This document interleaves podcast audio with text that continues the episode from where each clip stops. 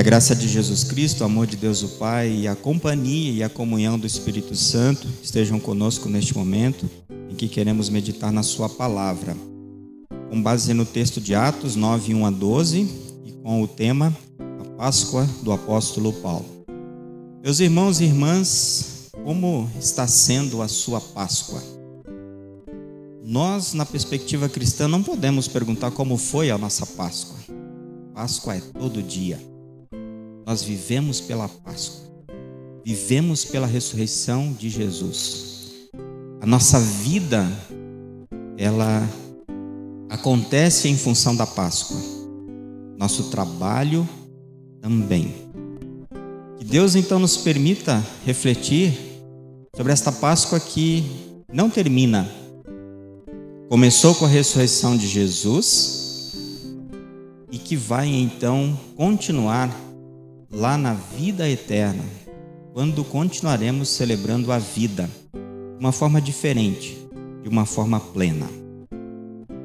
No dia em que Jesus morreu, os seus discípulos abandonaram seu discipulado e seu mestre.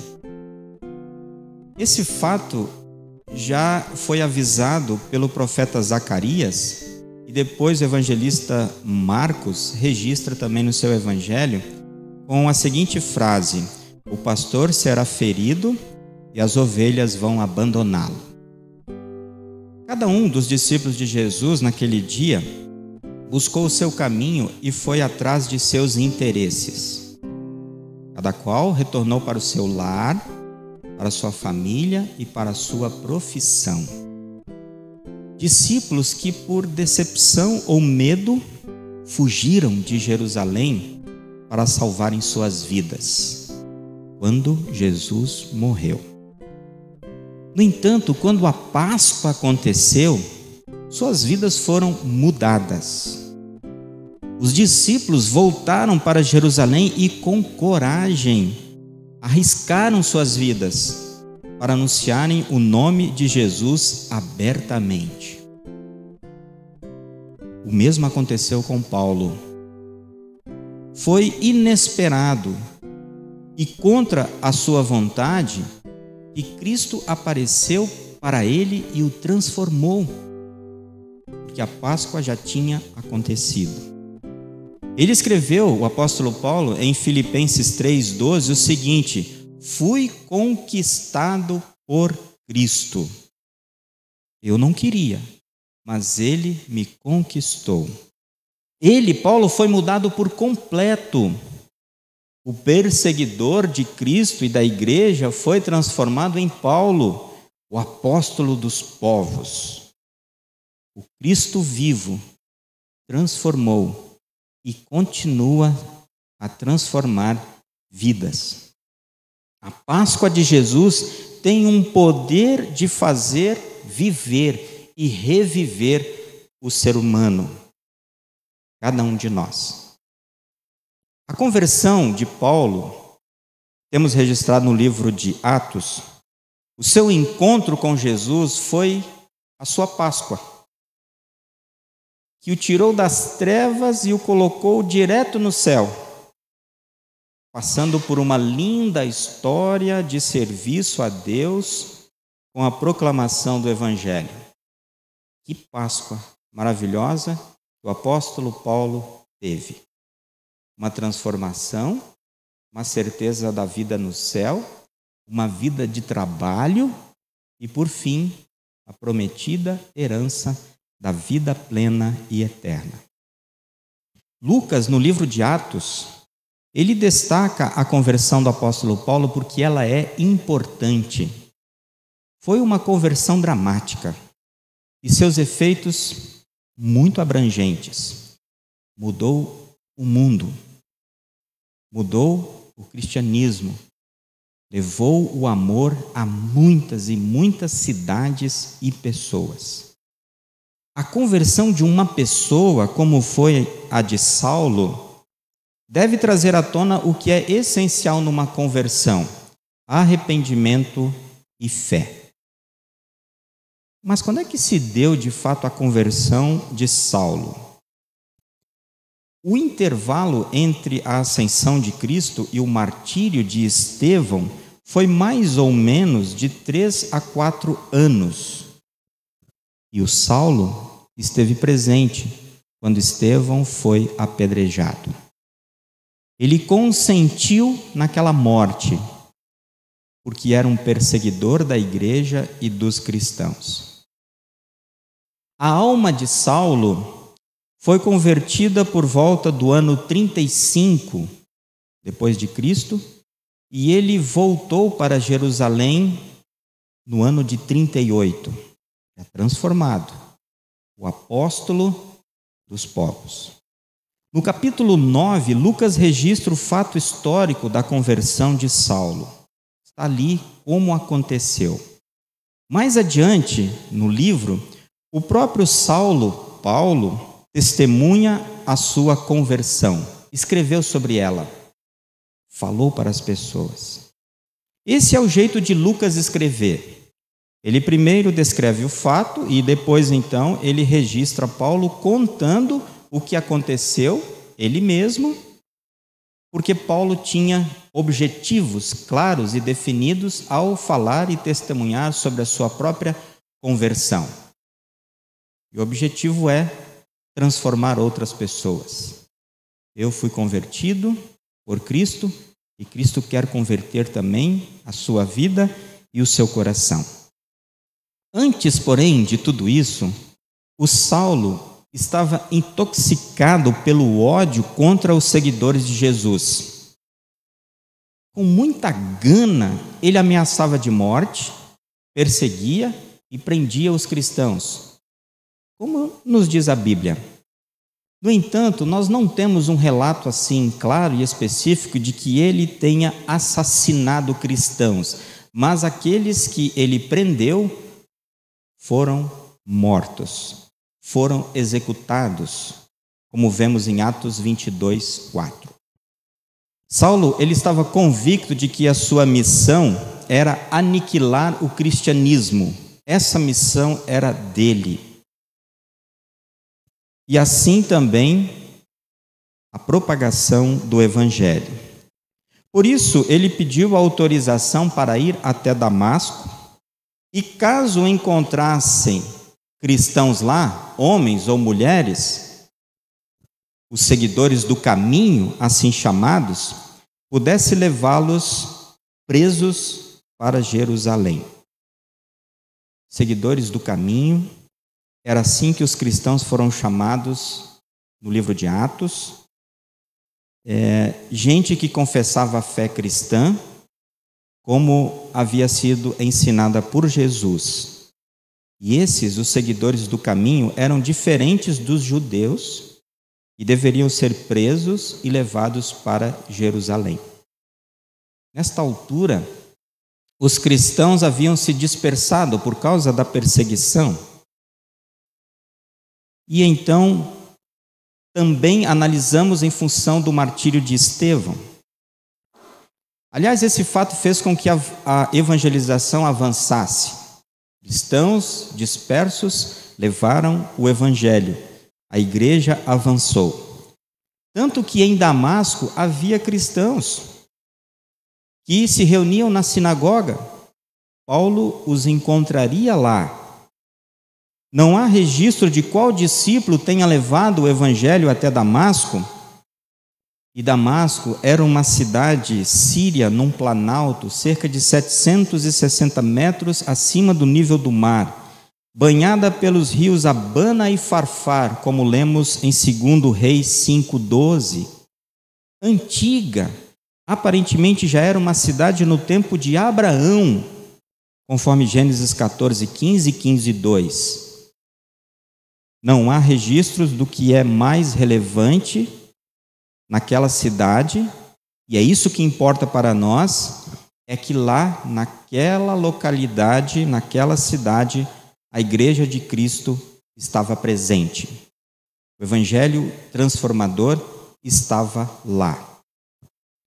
O Saulo então ele recebeu a autorização que queria dos principais sacerdotes e anciãos do sumo sacerdote o Caifás. E assim a perseguição aos cristãos tinha sido delegada a Saulo. Você é o cara. Vai lá e prende aqueles cristãos. Mas ele não estava sozinho nessa empreitada ou naquela empreitada. As principais autoridades judaicas desejavam que a mensagem do evangelho fosse calada. Que a igreja não avançasse, que a igreja cristã acabasse. Saulo era, naquele momento, só o agente principal para acabar com a igreja, mas tinha sob seu comando todo o suporte de armamento e de homens para conseguir completar com êxito a sua missão. Ele estava convicto e preparado para aquela missão que julgava ser essencial e importante para o mundo acabar com a igreja de Cristo. A viagem que Saulo fez de Jerusalém para Damasco mudou a sua vida para sempre.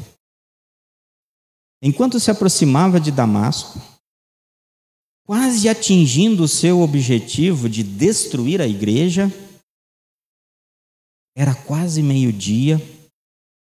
Saulo sente-se poderoso, no auge, e aí vem uma luz do céu que brilhou à sua volta e uma voz o questionou: Saulo, Saulo, por que você me persegue?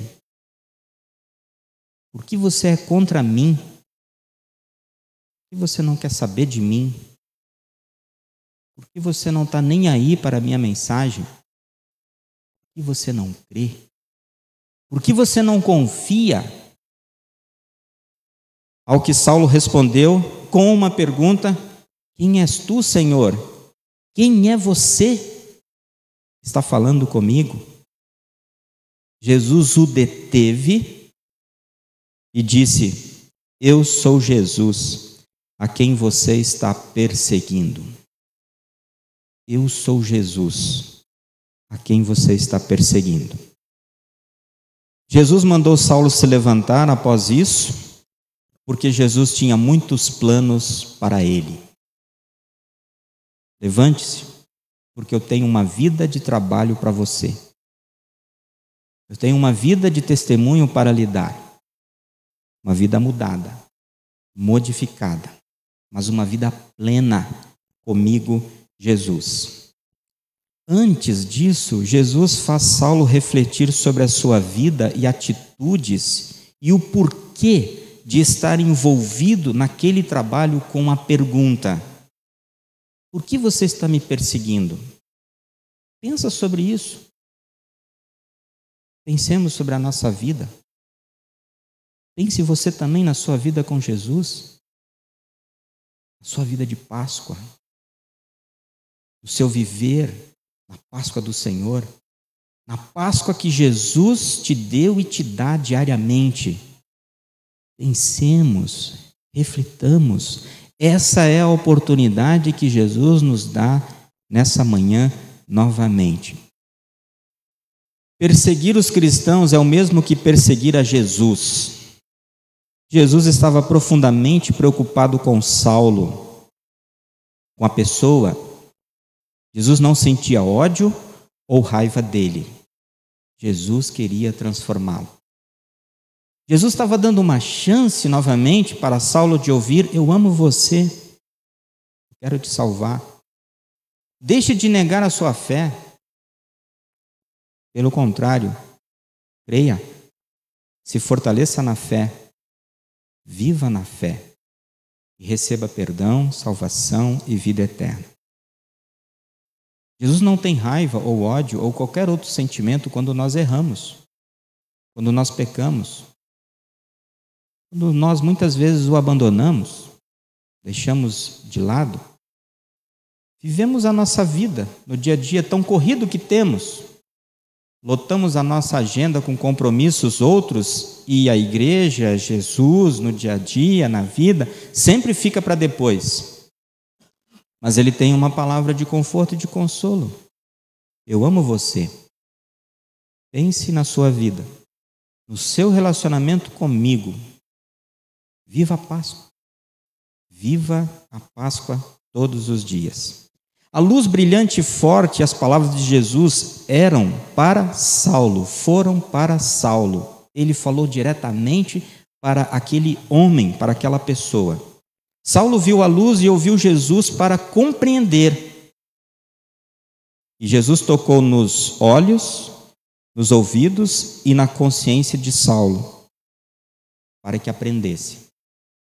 Pontos importantes do ser humano, para que ele aprenda, para que ele creia e viva. O Jesus glorificado se apresentou a Saulo, aquele que muitos judeus rejeitaram e crucificaram, era o que estava falando com Saulo.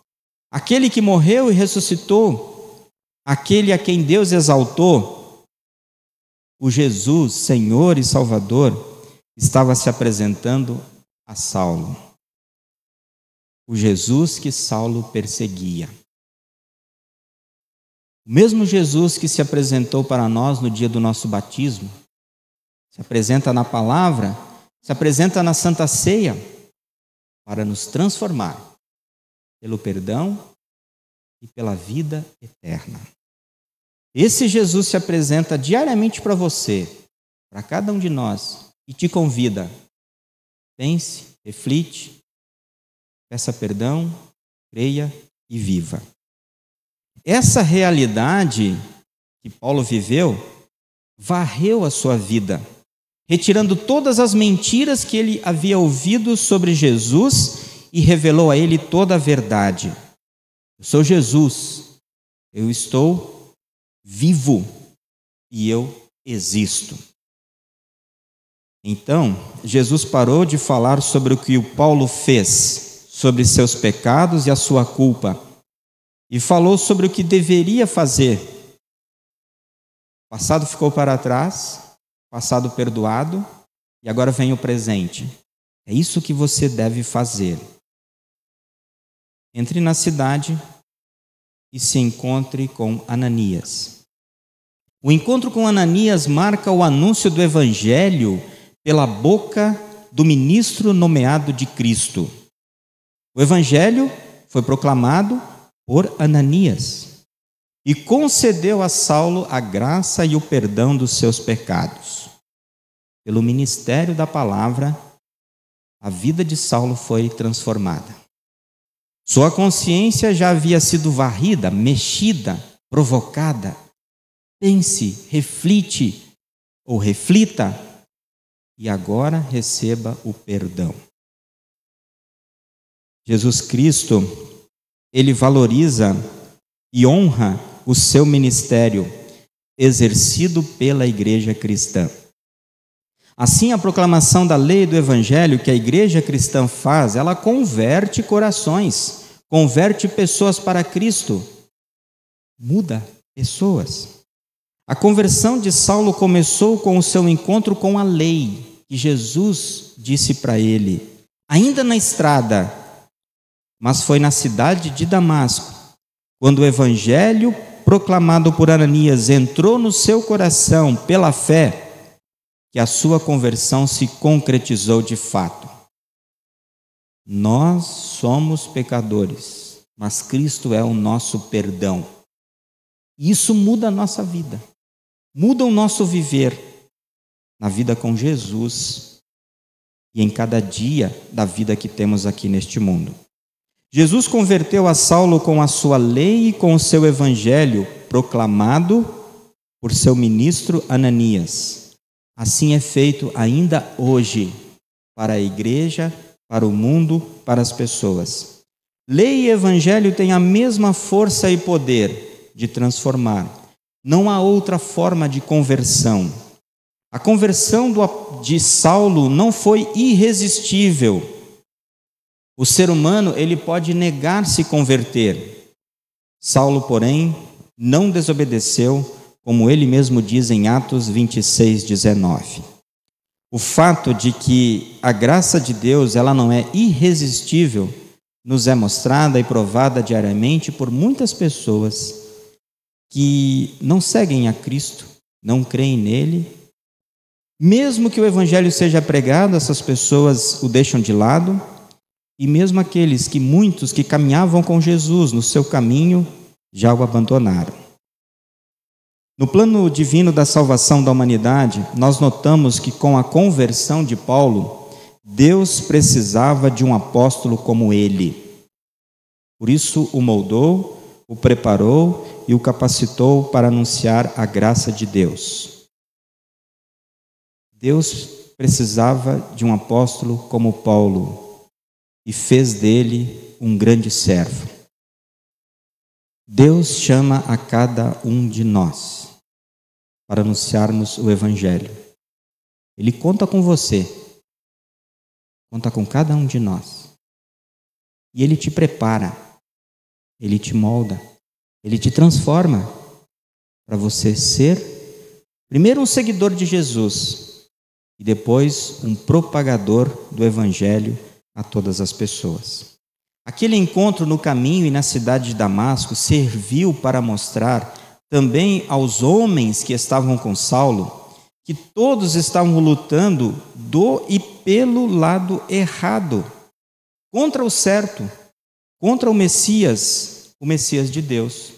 Saulo e aqueles que o estavam ajudando estavam lutando do lado errado. Naquele encontro, Jesus não mudou apenas a vida de Saulo, mas fez dele também o principal apóstolo.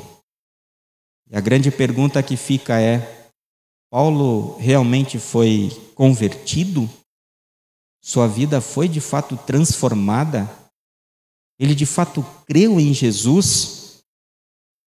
E aí nós temos que olhar para a vida dele e o seu trabalho. A vida do apóstolo Paulo, registrada no Novo Testamento, mostram que ele realmente entendeu quem era Jesus e qual era a proposta de Jesus para a vida dele. Se nós lermos a história da vida de Paulo, isso vai ficar muito claro. Ele entendeu quem era Jesus e o que Jesus desejava para ele. Será que nós entendemos quem é Jesus e o que ele quer de nós? A nossa vida neste mundo, o nosso trabalho, a nossa família, quem é Jesus para você? Quem é Jesus para nós? E quando temos essa resposta, nós vamos trabalhar e servir com alegria. Por causa da forte luz, Paulo ficou três dias sem ver, também não comeu e não bebeu nada. Foi assim que o grande perseguidor e destruidor da igreja entrou em Damasco, cidade que tinha escolhido para impor terror, medo, ódio e a prisão. Cego e conduzido pela mão. Foi assim que aquele homem, forte e poderoso, entrou na cidade de Damasco. Durante três dias, o Senhor permitiu a Saulo esmagar seus pecados. Foi um tempo oportuno para esmagar o poderoso fariseu, implacável inimigo do Evangelho. Desligado do mundo, cego, sem comer e beber, sem ninguém para o ajudar na sua angústia da alma, só restou um pecador no pó, que depois sentiu-se o pior dos pecadores, como ele mesmo escreveu em 1 Timóteo 1,15. Somente depois disso, Jesus marcou o encontro de Ananias com Saulo. Saulo estava esperando numa rua estreita de nome direita na casa de Judas. Ele estava orando e recebeu uma visão de um homem chamado Ananias, que foi para lhe impor as mãos e lhe restaurar a visão. O Senhor Jesus preparou Ananias para Saulo e Saulo para Ananias. O cristão foi anunciar o evangelho para o perseguidor, para o transformar, para ser também um companheiro de viagem no caminho do Senhor, no caminho de levar o Evangelho a todas as nações. Também Deus, Jesus, preparou o caminho por onde Saulo iria caminhar, a fim de proclamar o Evangelho. A oração de Saulo já era de um homem convertido que não respirava mais ameaças e ódios. Saulo já estava orando. A oração era de um cordeiro sangrando. A oração remete à angústia de Paulo. E o Senhor está empenhado em responder àquela oração. E a chegada de Ananias era uma parte da resposta àquela oração. A outra parte da resposta à oração de Saulo veio em uma visão. Jesus já lhe tinha revelado. Sua visão seria restaurada por um homem chamado Ananias. Saulo estava à espera do mensageiro do Senhor e estava orando por isso. Um homem transformado que ora pelo Senhor, pedindo a sua ajuda, o seu socorro, para compreender toda a sua vida e viver uma vida nova, transformada e diferente. Meus irmãos e irmãs, Deus mudou tudo em Saulo. Fez dele um grande, humilde e consagrado servo que o mundo conhece como Paulo. Ao receber o perdão, Paulo confessou o nome de Jesus intencionalmente em muitos lugares para muitas pessoas. Paulo nos ensina que Deus pode mudar a vida de qualquer pessoa e que a nossa vida está nas mãos dele e ele nos usa como bem lhe apraz. Que a Páscoa de Jesus continue nos transformando e que antes de entrarmos na vida eterna, possamos construir uma linda história de serviços prestados a Deus. Nesse dia do trabalho, lembramos o nosso trabalho no reino de Deus. E que trabalho maravilhoso é o trabalho da igreja, que atua após a Páscoa. Só estamos aqui porque a Páscoa aconteceu. Só vivemos por causa da Páscoa. E por isso queremos viver, queremos trabalhar para Jesus, onde Ele nos colocar no nosso trabalho, na nossa família, na sociedade, queremos trabalhar também proclamando o Evangelho. Porque assim como Saulo, como Paulo, como tantos outros, nós fomos chamados, preparados, a nossa vida foi mudada por causa da Páscoa. Como vai continuar a sua Páscoa? Como vai seguir a sua Páscoa? Deus nos abençoe e Jesus esteja sempre nela conosco, nos ensinando o caminho. Primeiro, dizendo para nós: Eu amo vocês, eu perdoo vocês, vocês têm um lugar no céu. Em segundo ponto, nos ajudando a ir e levar este evangelho para converter mais e mais pessoas para Jesus, para que elas também tenham a mesma Páscoa que o apóstolo Paulo teve, nós temos que muitos tiveram. Assim aconteça na nossa vida, pela obra de Deus Espírito Santo, a cada novo dia.